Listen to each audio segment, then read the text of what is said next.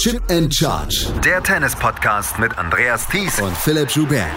Auf meinsportpodcast.de. Novak Djokovic und Daniil Medvedev bestreiten das Finale der US Open 2023. Während Novak Djokovic sich eines sehr jungen Gegners entledigte in drei Sätzen und da am Ende nur in Schwierigkeiten kam, brillierte Daniil Medvedev in seinem zweiten Halbfinale gegen Carlos Alcaraz. Herzlich willkommen zu einer neuen Ausgabe von Chip and Charge, dem Tennis Talk, über die beiden Halbfinals der Männer hier in New York. Mein Name ist Andreas Thies, natürlich wieder an meiner Seite Philipp Joubert. Hallo Philipp. Hallo Andreas. Wir haben gestern äh, gesprochen darüber, naja, wir kriegen ja wohl das äh, Traumfinale Djokovic gegen Alcaraz. Daniel Medvedev said no. Ja, ich verrate jetzt mal kurz was. Wir haben die Aufnahme gerade nochmal begonnen, weil du schon ganz automatisch gesagt hattest, willkommen zum Finale, irgendwie sowas zwischen Djokovic und Alcaraz. Ich hatte den Text, ich schreibe den normalerweise, wenn wir beide die Aufnahme machen und ich hatte es auch geschrieben. Ich habe es erst beim wieder drüber lesen dann angepasst. Also es war schon so automatisch im Gehirn drin. Ist ja auch normal nach der Saison, die wir erlebt haben, aber es ist in der Tat Daniel Medvedev, der im Finale gegen Carlos Jetzt ist mir auch passiert, ja. gegen Novak Djokovic steht.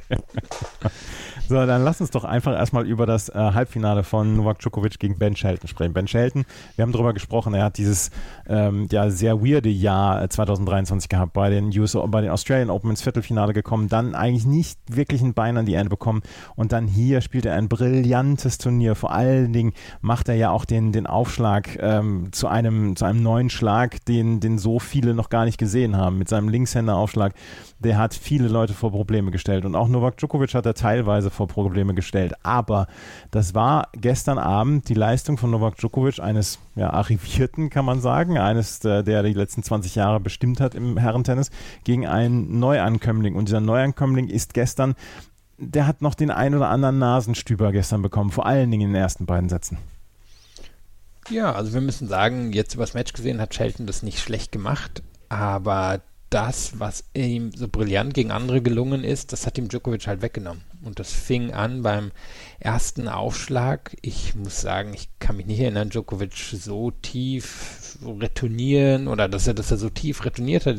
Return-Position so tief war wie in diesem Match. Das ist ähm, jetzt zumindest in Erinnerung eher selten passiert. Also er hat sich direkt angepasst an das äh, von Shelton. Das sehen wir jetzt so häufig nicht von ihm. Er ist berühmt dafür geworden, dass er den Aufschlag des Gegners früh nimmt, dass er ihn vor die Füße bringt. Und hier ging es erstmal, glaube ich, darum, den Aufschlag reinzubekommen. Im Vertrauen dessen, dass er von der Grundlinie der, der bessere Spieler ist. Und das ist ihm gelungen. Und das andere war, dass er brillant aufgeschlagen hat, das muss man sagen. Das hat erinnert an Wimbledon, das hat erinnert an die Australian Open. Also er, er hat um 80 Prozent der Punkte hinterm ersten Aufschlag gewonnen und er hat gerade zum Anfang diese Katz-und-Maus-Spielchen gewonnen, die wir bei Shelton so erfolgreich gegen andere Spieler gesehen haben. Also, dass wenn Shelton ans Netz kam, dass er ihn dann doch noch passiert hat oder dass er an diese äh, Stopbälle rangekommen ist. Und so hat er ihm so ein bisschen dreifach den Zahn gezogen. Und es gab Sachen, wo Shelton besser geworden ist, zum Beispiel gegen den zweiten Aufschlag.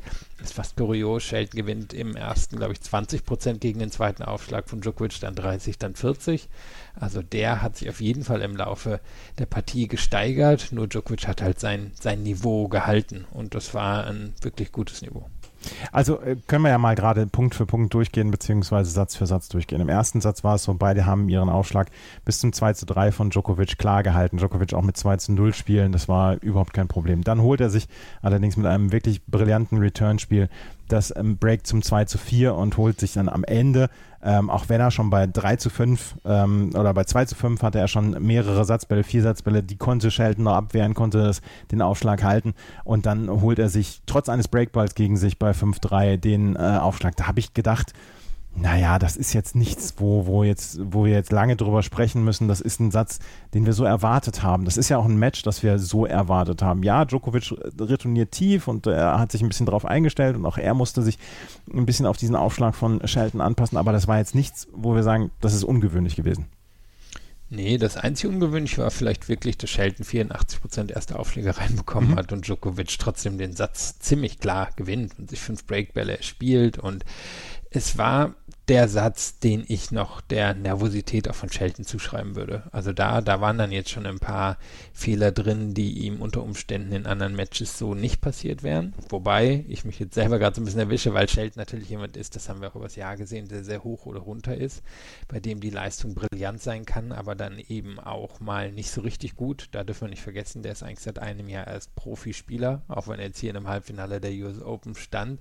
Also ich glaube, es war am Anfang eine, eine Mischung von vielleicht die Anpassung von Djokovic hat er nicht erwartet. Es war routiniert von Djokovic, Shelton mehr Fehler als sonst gemacht, konnte sich eigentlich nur auf den ersten Aufschlag verlassen und war vielleicht noch rhythmisch noch nicht so in dem Match angekommen.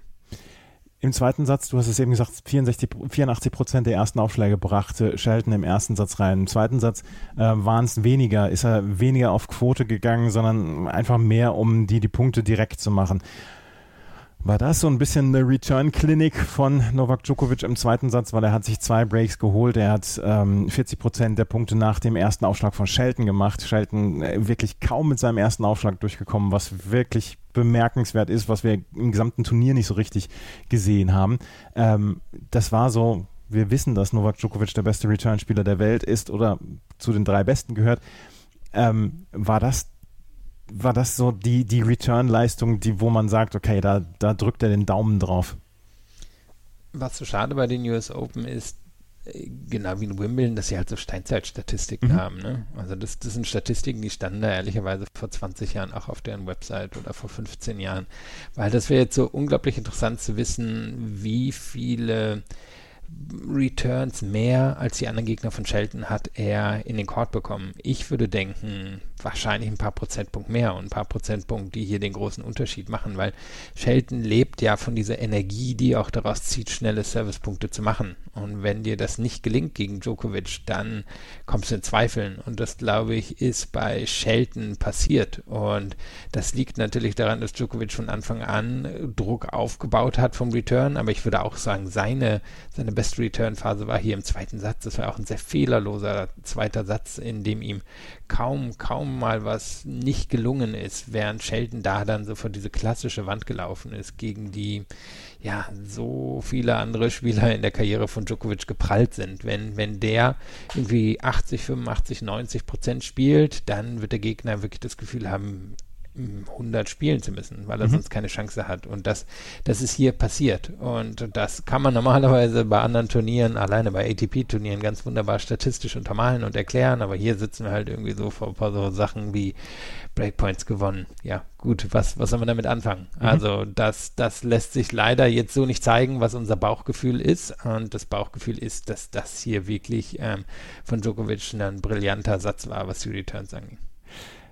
Der dritte Satz war dann so, dass wir gedacht haben, ja, das geht so jetzt äh, seinen Gang, das geht ein 3-6 etc., ähm, weil Novak Djokovic so sich sofort das Break holte zum 1-0. Die Messe schien komplett komplett gelesen. Er hielt seinen Aufschlag bis zum ähm, 4 zu 2, dann macht Shelton das äh, 3 zu 4, bleibt so ein bisschen im Match und man denkt, äh, ja, er hält ganz gut mit und er bietet den Zuschauern und Zuschauern ja was und ähm, das waren ein paar gute Ballwechsel, aber nie, niemals hätte ich damit gerechnet, dass dieser Satz wirklich nochmal interessant werden würde, weil Ben Shelton holt sich beim Stand von 4 zu 3 für Novak Djokovic zum ersten Mal das Break und kann hier ähm, dann auch mit 5 zu 4 in Führung gehen und kann bei 5 zu 4 bei Aufschlag von Novak Djokovic sich einen Satzball erspielen. Und da war auch jemand wie Novak Djokovic in der Phase on High Alert, weil da war ihm wichtig, diesen Satz in irgendeiner Weise durchzubringen und Shelton gar nicht erst wieder reinzulassen, weil man hat gesehen, er wurde dann auch schon wieder ein kleines bisschen stänkeriger und, und ähm, hat sich so ein bisschen aufgeregt und hat ein bisschen geschimpft und so weiter. Das war ihm unglaublich wichtig, hier ähm, diesen dritten Satz dann noch, noch zu holen, nachdem er Satzball gegen sich hatte. Ja, war wirklich eine enge Geschichte.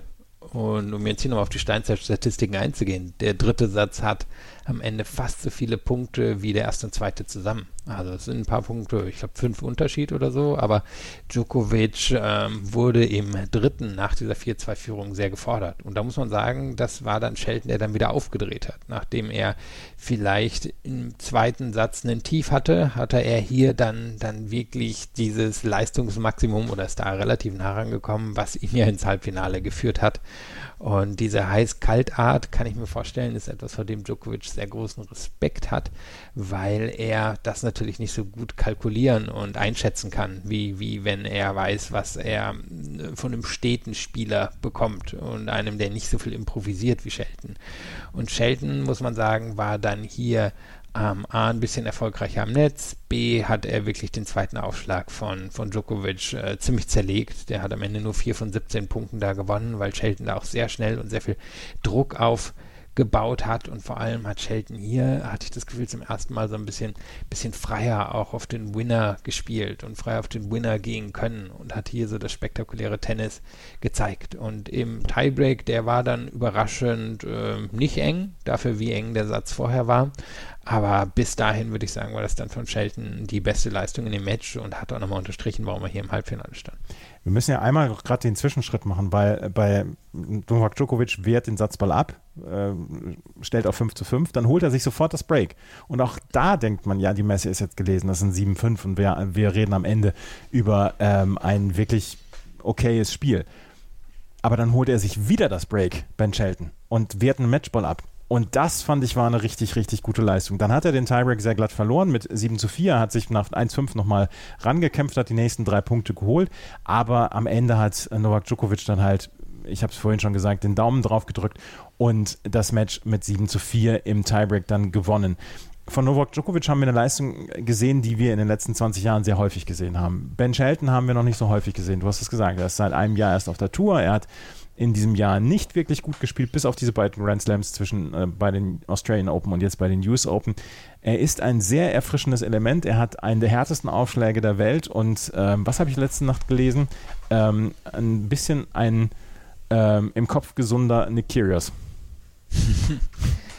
ja, mal gucken, ob er so sprunghaft sein wird oder ob er in der Lage ist, jetzt über die nächsten Jahre mehr Konstanz und Stabilität in sein Spiel reinzubekommen. Es ist natürlich so ein bisschen ähnlich wie bei Alcaraz, wo wir ja auch sehen, wo, wo der noch wachsen kann und die beiden sind gleich alt. So kann man auch bei Shelton sehen, was da noch alles möglich ist. Das heißt eben nicht, dass er das auch abrufen wird. Wenn ja, dann geht er wahrscheinlich ziemlich schnell in die Top 10 rein. Wenn nicht, dann wird er, haben wir gesehen, immer noch in der Lage sein, hier irgendwie ein, zwei, drei, vier große Läufe in jedem Jahr rauszuhauen. Und er hat eine krasse Ausstrahlung. Ich kann mir vorstellen, dass er dem einen oder anderen Gegner auf die Nerven ging. Die Geste von Djokovic am Ende des Matches, können wir vielleicht noch mal kurz drüber reden. Mhm. Djokovic ist ja sonst jemand, der extrem freundlich am Netz ist. Äh, egal, ob er gewinnt oder verliert, ist immer jemand, der, der auch so ein bisschen schaut, dass er, dass er den Gegner gut dastehen lässt. Und hier hat er ihn ja nachgemacht, hat er mhm. die Geste, die Shelton im ganzen Turnier gezeigt hat, diese Handy-Geste äh, nachgemacht. Und das war jetzt am Netz auch nicht sonderlich freundlich zwischen beiden. Und ich kann mir vorstellen, dass Shelton mit seiner Art dem einen oder anderen auf die Nerven gegangen ist hier in der letzten Woche.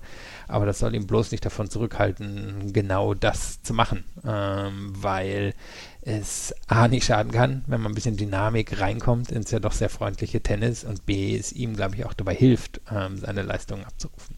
Wir haben jetzt 20 Jahre lang die großen Gentlemen gesehen, Rafael Nadal und Roger Federer und irgendwie hat sich auch jeder andere dran gehalten und es gab immer nur ganz, ganz wenige Situationen, wo man gesagt hat, hm, hier ist aber so ein bisschen Schärfe drin oder so.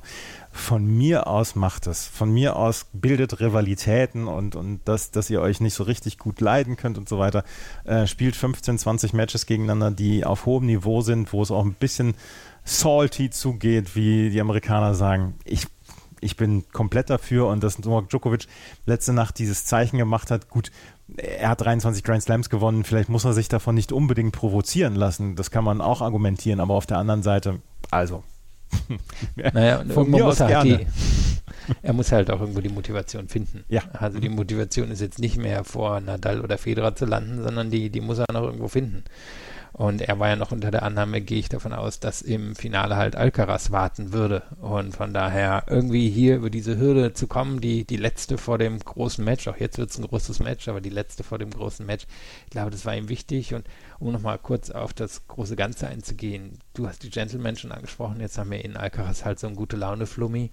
Das ähm, kann nicht schaden, wenn vielleicht auch jemand mit ein bisschen mehr, ein bisschen mehr Feuer da sich noch oben an der Spitze einfinden würde. Das ist ja, ja ein Grund, warum viele zum Beispiel Kyrgios mögen. Ja, ja, klar. Also, ja, und Medvedev äh, mögen sie auch. Also, die meisten ja. jedenfalls. Und ähm, äh, Medvedev, äh, Zverev etc., dass, dass die dann so, so ein Element reinbringen, wo man sich zwischendurch auch so ein bisschen drüber aufregen kann. Also, wie gesagt, ich bin, ich bin komplett dabei und für, von mir aus kann es gerne so weitergehen. Wir haben Tsitsipas gegen Medvedev gesehen in den letzten Jahren, ähm, wo man auch dann immer wieder so gesehen hat, die beiden halten sich sogar vielleicht noch so ein kleines bisschen zurück, weil wir das einfach die letzten 20 Jahre nicht gesehen haben. Und also von mir aus Meinen Segen haben sie, aber sie werden ihn nicht gesucht haben. Ich werde es ähm, trotzdem ausrichten. Ja. Novak Djokovic trifft jetzt auf Daniel Medvedev und der hat letzte Nacht, ja, kann man sagen, eine der besten Individualleistungen eines Tennisspielers dieses Jahres gebracht. Ich, hab, äh, ich ringe ein bisschen mit den Worten, weil das, was ich gesehen habe von Daniel Medvedev gegen Carlos Alcaraz, hat mich beeindruckt und habe ich so nicht in dieser Form erwartet. Naja, das Interessante ist, und das färbt sicherlich auch die Einschätzung, dass es im Kontext jetzt dieser zwei dominanten Siege von Alcaraz passiert ist. Bevor die beiden in, in den Wells zum ersten Mal aufeinander getroffen sind, war ja die Frage, hm, wie entwickelt sich das Ganze? Also ich glaube, es war vorher noch nicht klar, dass Alcaraz das so dominieren würde, wie es ihm dann gelungen ist. Und vor allem das Halbfinale in Wimbledon war ja eine sehr große Abreibung. Mhm. Und da den Kontext jetzt aufzumachen und zu sehen, wie, wie gut Alcaraz eben in diesen Monaten war und dass Medvedev hier quasi der Konter gelingt und der Druck war groß, weil es ist sein bestes Turnier, es ist sein bester Belag, ähm, diese Art von schnellem Hardcore und dass er, dass er da quasi nochmal zurückschlagen kann und diesen Druck dann auch aushält. Ich glaube, das ist eben das Bedeutende, weil es öffnet jetzt schon nochmal so ein bisschen, bisschen ein paar Türen im Tennis. Ansonsten hätten wir jetzt hier wirklich eine Zweierrivalität gehabt und das, obwohl Medvedev ja in der ersten Jahreshälfte fast genauso gut war wie die beiden und dass ihm das hier in so einer Drucksituation gelingt, ich glaube, das ist das Beeindruckende. Medvedev, wir haben, wir haben darüber gesprochen in dieser Woche dann auch. Er hat gegen ähm, Alex de Menor anderthalb Sätze nicht gut ausgesehen und hat dann wirklich äh, so, so einen Lockdown-Modus bekommen, wo er ähm, die Defensive einfach komplett 100% gebracht hat, hat er gewonnen. Dann hat er gegen Andrei Rublev in drei Sätzen gewonnen. Rublev hat halt versucht, Steine zu klopfen und ihm ist der Hammer und der Meißel immer wieder abgesprungen und Medvedev hat, hat auch hier wieder die großartige Defensive gebracht. Aber wir haben auch darüber gesprochen, naja, kann er Alcaraz in irgendeiner Weise gefährden? Alcaraz, der ähm, versucht, Lösungen, kreative Lösungen zu finden, der auf Angriff schaltet, etc. Es war ein, ein kompletter, also es war eine, eine Sache, die wir die ganze Nacht gesehen haben, in diesen vier Sätzen, dass Alcaraz immer wieder mit Surf and Volley ins Netz gegangen ist, weil halt Daniel Medvedev so weit hinten retourniert. Und das hat auch halbwegs funktioniert, aber irgendwann hat sich Medvedev darauf eingestellt und hat diese ähm, Aufschläge so gut angenommen von Alcaraz, die vor allen Dingen die von der Vorteilsseite nach außen, dass er dann irgendwann keine Probleme mehr hatte. Und dieser Lockdown-Modus, den ich eben angesprochen hatte, den hatte Medvedev heute über drei Sätze. Den dritten Satz den hat er, den hat er klar verloren, aber insgesamt war das eine unfassbar gute Leistung von Daniel Medvedev. Und da müssen wir jetzt dann auch einmal gerade durch die Sätze gehen, weil es lohnt sich einfach bei diesem Match durch die Sätze durchzugehen. Der erste Satz, der war relativ unspektakulär. Es gab mal den einen oder anderen Breakball, zum Beispiel beim äh, Stand von 1 zu 2 aus Sicht von Daniel Medvedev. Da hatte Alcaraz zwei Breakbälle, aber insgesamt verlief dieser Satz relativ unspektakulär, weil wir sagen können, da waren sehr viele ähm, Aufschlagwinner dabei. Beide haben ihre Aufschläge relativ glatt gehalten. Und das war so ein Match, was wir so erwartet haben, was auf so einen Klimax-Tiebreak einfach hinarbeitet. Ja, eine Sache finde ich schon sehr erstaunlich. Wenn wir jetzt gucken, am Ende vom ersten Satz stehen bei Medvedev 57% erste Aufschläge drin, bei Alcaraz 83% sieht man jetzt nicht so häufig, dass das äh, einem Spieler gelingt, da noch einen Satz zu gewinnen. Und Medvedev hat ja auch im ersten Satz ein paar Doppelfehler gemacht. Ich glaube, weil er Angst hatte vor dem zweiten Return oder dem Return gegen den zweiten Aufschlag von Alcaraz. Den, den hat er halt wirklich um die Ohren geschlagen bekommen in den letzten beiden großen Matches, die die, die beiden gegeneinander gespielt haben. Und da meine ich auch schon ein bisschen ähm, Nervosität ausgemacht zu haben bei Medvedev beim Start des Matches. Aber wenn man jetzt mal guckt, dass er davon ab trotzdem sehr effektiv gespielt hat. Er war viel besser hinter dem ersten Aufschlag, trotz der schwächeren Quote. Und hat da viel mehr Druck entfachen können. Würden wir auch erwarten, weil Medvedev eins der besten Surfs auf der Welt hat und Alcaraz hat keins der besten Surfs auf der Welt, aber dass der Unterschied dann doch so frappierend ist, dass Alcaraz trotz 83 Prozent den, den Satz nicht gewinnen kann, das lag schon daran, wie gut eben Medvedev auch von der Grundlinie war. Wir haben gerade über die ganzen Netzangriffe gesprochen, alleine 23 im, im ersten Satz bei Alcaraz, dahinter gewinnt er auch 20 der, der Punkte, aber Medvedev hat von Anfang an sehr gut von der Grundlinie gespielt. Und was wir in diesem Turnier gesehen haben, wie top die, die Rückhand war, die ist immer gut, aber ich fand die wirklich in diesem, in diesem äh, Turnier richtig gut, wie, wie früher die genommen hat, wie er da auch die Linie entlang gehen konnte.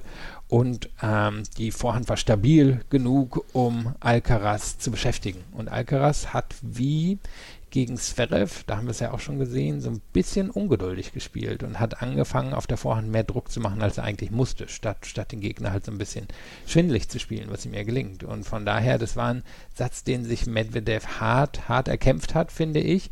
Ähm, wenn man jetzt anguckt, wie, wie gut eigentlich Alcaraz aufgeschlagen hat, aber der dann auch schon so ein bisschen den Fingerzeig gegeben hat, wo es hier hingehen würde auch hier im, im Tiebreak des ersten Satzes diese Defensive von Medvedev. Er steht halt fünf Meter hinter der Grundlinie und die Defensive, durch die musst du erstmal durchkommen. Was wir im, im letzten halben Jahr dann ja auch vielleicht so ein bisschen kritisiert haben, auch wenn er die Hartplatzsaison wirklich extrem gut ähm, abgeschlossen hat und wo wir auch beim Sandplatz zwischendurch gesehen haben, wo er sein erstes Sandplatzturnier gewonnen haben, ähm, haben wir gesagt, ja, vielleicht ist die Defensive dann doch nicht so übermenschlich, dass sie nicht für andere lösbar ist, für Djokovic und für Alcaraz, gerade auf Hartplätzen auch.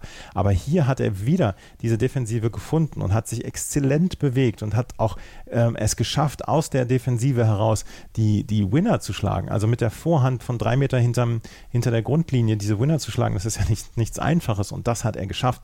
Und das hat er auch in diesem ersten Satz geschafft und den hat er dann mit 7 zu 3 im Tiebreak gewonnen. Und ähm, allein das war schon ja ein erster ein, erste, ein erster Hinweis darauf, was hier heute Abend gehen könnte. Im zweiten Satz geht es dann ähm, sehr, sehr schnell für Daniel Medvedev, weil Alcaraz musste sich vielleicht auch so ein kleines bisschen sammeln. Er hatte dann äh, zwar Spielbälle beim Stand von 0 zu 1, aber konnte die nicht verwerten. Medvedev holt sich das erste Break und dann ähm, hatte er beim Stand von 3 zu 0 wieder Breakbälle. Da konnte äh, Alcaraz gerade so seinen Aufschlag halten und dann holt er sich das Break zum 5 zu 1. Das war auf der einen Seite vielleicht die perfekte Leistung von Daniel Medvedev, auf der anderen Seite hat sich ähm, Alcaraz da eine ja am Ende fatale Auszeit genommen in diesem zweiten Satz. Ja, und etwas, was wir eigentlich in diesem Jahr selten von ihm in solchen Matches gesehen haben. Er hat häufiger mal bei Turnieren Probleme in den ersten ein, zwei Runden gehabt, auch gegen Gegner, die vielleicht nicht ganz so ein Kaliber sind, dass er da ein bisschen unkonzentriert war, weil in den großen Matches ist es ihm eigentlich gelungen, meist eine, eine, sehr gute, konstante Leistung abzurufen. Und hier im zweiten Satz hat er keine Chance gegen Aufschlag von Medvedev gehabt. Zwei von 18 nur gegen, also zwei von 18 Punkten nur gewonnen gegen Medvedev bei dessen Aufschlag.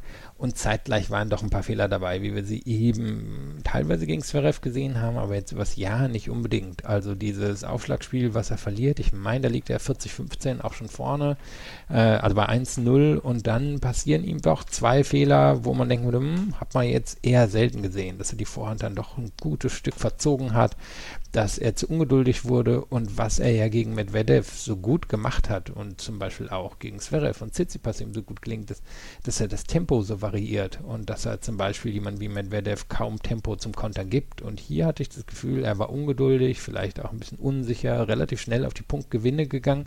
Und was liebt Medvedev, wenn Tempo von der Gegenseite kommt und er das eben wegkontern kann. Und das fand ich erstaunlich, dass Alcaraz nach dem ersten Satz, wo er sich ja auch einreden könnte, naja, eigentlich war ich der Bessere und ein bisschen Pech gehabt, dass er hier so ungeduldig geworden ist und dann den zweiten eben doch eher schnell abgibt im Kontext des Matches. Können wir auch sagen, das war jetzt die zweite eher unterdurchschnittliche Performance auf der Vorhand von Carlos Alcaraz? Weil auch heute hat er wieder viele Fehler gemacht über die Vorhand.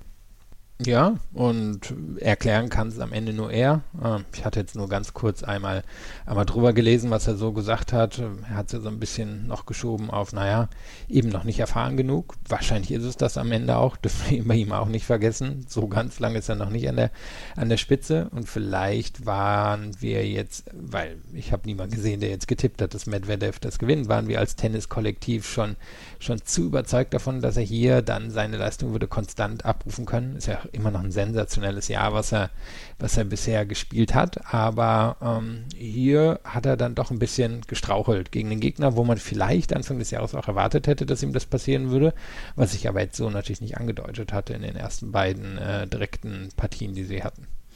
Im dritten Satz hat sich Alcaraz dann allerdings wieder gefangen und hat wirklich starkes Tennis gespielt. Er hat kreatives Tennis gespielt, was ich eben schon gesagt habe, die Kreativität, die er immer wieder hat, auch gegen Spieler, die in der Defensive sind, wo man sagt, man muss Lösungen finden, die hat er gefunden im dritten Satz und hat äh, sich das Break, das relativ schnelle Break geholt zum 3 zu 1. Hatte das dann durchbringen können, ohne einen weiteren Breakball gegen sich zu haben. Er brauchte drei Satzbälle im ähm, dritten Satz oder beim Stand von 5 zu 3, aber insgesamt kann man sagen, das war ein relativ normaler Satz von Alcaraz, der äh, ja so äh, Medvedevs, Medvedevs Angriffsversuche in Anführungsstrichen dann abgewehrt hat und überhaupt keine Probleme hatte bei eigenem Aufschlag. Das war so ein bisschen der selbstsicherste Alcaraz, den wir in diesem Match gesehen haben.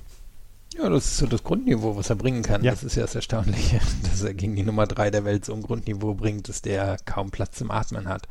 Und das Alcaraz hier, hier war er wieder sehr gut am Netz, er war vor allem viel am Netz, er war sehr gut am Netz, er war schnell, ähm, der Arm war schnell hinter dem ersten Aufschlag, er hat die Punkte gemacht, er hat selber ein bisschen besser retourniert, als es ihm vorher gelungen war. Und das war die, die runde Leistung von Alcaraz, bei der wir, glaube ich, auch früher mal im Turnier sowas gesagt haben wie, ja, was, was soll man dazu noch sagen, weil das ist dann einfach natürlich mhm. jemand, der, der fast unspielbar ist, dann, dann, äh, ja, kann ihm kaum jemand das Wasser reichen auch Medvedev nicht. Und Einzige, was man hier vielleicht positiv zu Medvedev sagen muss, er ist hier trotzdem dann nicht unkonzentriert geworden oder hat Spielchen angefangen, sondern er, er hat ja trotzdem hier sein Niveau gehalten, hat es abgehakt und ist deswegen ja dann auch so gut wieder in den vierten Satz reingekommen.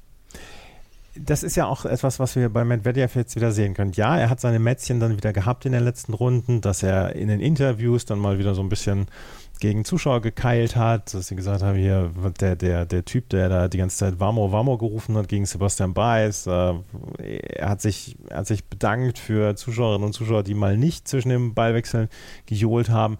Aber insgesamt ist er komplett fokussiert geblieben über diese kompletten zwei Wochen bislang.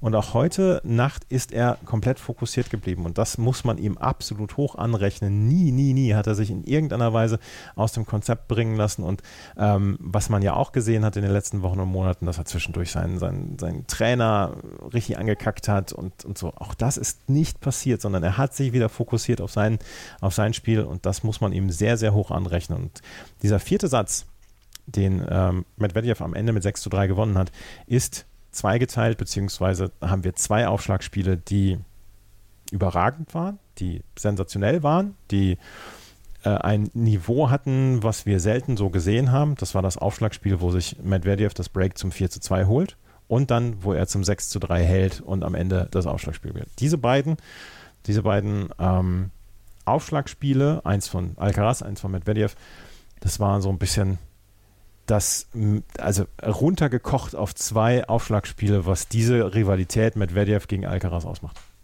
Ja, und vielleicht auch ausmachen wird in der Zukunft. Mhm. Die beiden sind ja noch jung. Also Alcaraz gegen Djokovic sehen wir ehrlicherweise vielleicht noch fünfmal, wenn es hochkommt. Aber die beiden hier gegeneinander, das ist möglich, dass wir die noch 15, 20 Mal sehen werden. Und das, das ist ja das Positive an dem möglichen kommenden Duellen zwischen den beiden. Und wenn wir jetzt hier gucken, dann kann man sagen, Alcaraz nicht super effektiv. Ähm, das äh, von dir beschriebene Spiel, wo er seinen Aufschlag nicht halten kann. Ich meine, er geht, ich habe da dann auch durchgespult. 14, nochmal. 15 ich mein, geht Einführung sieben oder achtmal Deuce, irgendwie mhm. sowas, ähm, wo er es nicht halten kann. Das erinnerte ja fast an das Djokovic-Aufschlagspiel in Wimbledon, was mhm. sich Alcaraz nach 15 Minuten geholt hat.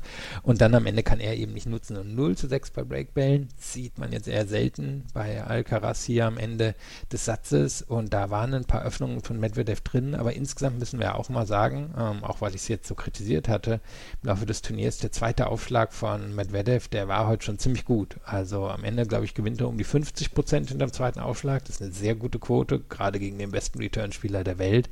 Und auch hier ähm, geriet er immer wieder unter Druck, hat er auch Doppelfehler drin gehabt. Ähm, und trotzdem hat er, hat er sich getraut, ähm, zu variieren beim zweiten Aufschlag. Also manchmal ist er auf den Körper gegangen, manchmal hat er auch den fast wie den ersten Aufschlag durchgezogen. Und hat sich hier aus den engen Situationen befreit, wenn es ihm halt gelungen ist. Also Medvedev bei, bei dem Break, was er sich holt, diesen Druck über 15 Minuten oder so aufrechtzuerhalten. Und das ist äh, ja vielleicht im Kontext die, die beste Leistung von Medvedev in diesem Turnier gewesen, das Turnier, äh, Entschuldigung, den Satz hier so und das Match so zu Ende bringen zu können. Ich möchte keine Vorwürfe machen gegenüber Carlos Alcaraz, aber hat das vielleicht im vierten Satz ein bisschen übertrieben mit seinem Surf and Volley über die über die Vorteilsseite, weil es ist natürlich verlockend auf der einen Seite, Medvedev, der im anderen Postleitzahlengebiet retourniert, ähm, einfach mal Surf and Volley zu machen. Und er hat genügend Zeit, weil der Ball kommt erst sehr spät zurück, dadurch, dass Medvedev so weit hinten steht. Aber ich hatte das Gefühl, dass gerade im vierten Satz Medvedev sich so gut darauf eingestellt hatte, durch diese Aufschläge mit Slice nach außen. Er stand ja quasi schon da und dass er dann die mit voller Power wieder zurückbringen konnte. Und das macht ihm ja kaum jemand vor. Äh, ein Ball aus 20 Metern Entfernung so messerscharf über das Netz zu bringen, dass er ein Problem wird für den, äh, für den Spieler, der gerade aufgeschlagen hat.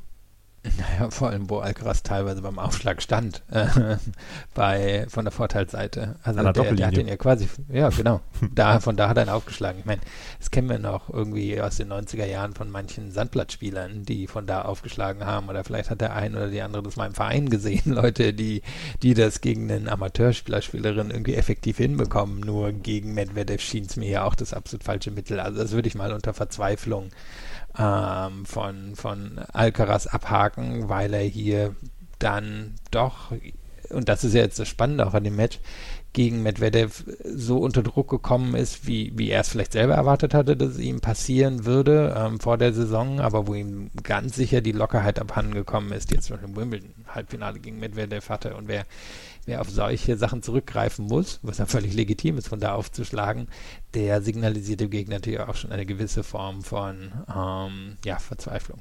Ja, Medvedev hat irgendwann gedacht, ja, er macht es immer wieder und ich habe mich jetzt so langsam darauf eingestellt. Die ersten zwei Sätze hat es ja auch halbwegs funktioniert oder anderthalb Sätze hat es funktioniert. Aber äh, Medvedev konnte sich immer wieder darauf einstellen, immer besser darauf einstellen. Und wenn du halt vorher zu 80 Prozent weißt, was mit dem Aufschlag passiert, dann kannst du dich halt auch sehr gut aufstellen. Und äh, das ist also ich habe es vorhin gesagt, für mich ist es eine der besten Individualleistungen dieses Jahr, die ich gesehen habe, die Daniel Medvedev jetzt, jetzt gegen Carlos Alcaraz gebracht hat, weil das habe ich ihm nicht zugetraut, da bin ich auch ehrlich.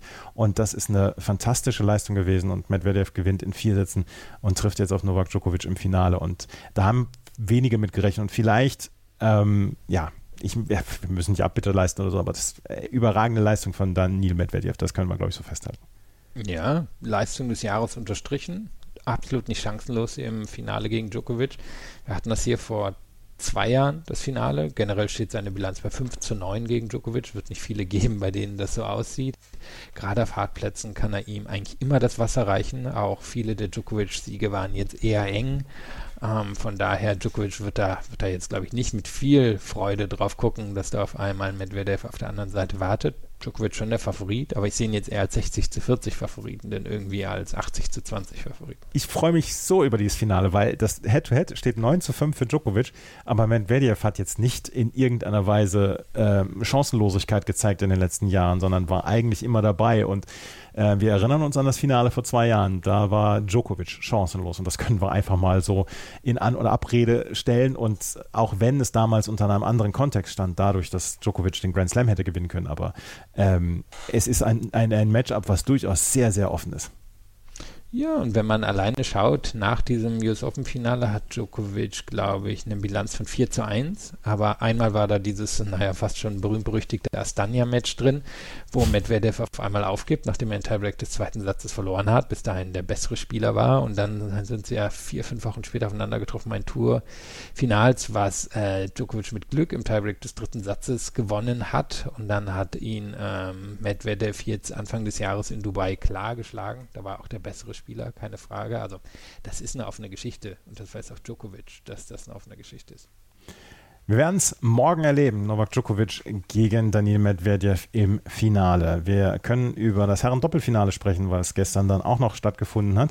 Und wir haben eine neue Dynastie bei den US Open im Doppel. Rajiv Ram und Joe Salisbury haben zum dritten Mal hintereinander das, äh, die US Open gewonnen. In diesem Jahr im Finale gegen Rohan Bopana und Matt Apton in drei Sätzen. Und ähm, Ja, Ram Salisbury, über das ganze Jahr haben wir relativ wenig über die beiden gesprochen, weil sie haben doch die ein oder andere Niederlage kassieren müssen, aber sie sind bei den US Open, sind sie wieder da. Das ist äh, schon erstaunlich. Naja, das letzte Mal kann sein, na gut, wir haben über Ram ab und an schon mal in diesem Jahr gesprochen, länger natürlich letztes Jahr, wo er beim Davis Cup nicht dabei war, ausgebotet mhm. worden war auf äh, wahrscheinlich geheiß von Jack Sock, man weiß es bis heute nicht so genau und dass er jetzt bei seinem Heim Grand Slam zum dritten Mal hintereinander gewinnt, jemand, dem es ja auch ein bisschen länger gedauert hat, bis er einen großen Durchbruch hatte. Ist natürlich schon eine erstaunliche Geschichte. Und was wir bei Salisbury nie vergessen dürfen, wie jung der ist, der, der hat noch ein gutes halbes bis ganzes Jahrzehnt vor sich an der Weltranglistenspitze. Also der, der könnte wirklich eine sehr gute Doppelkarriere hinlegen. 31 ist er.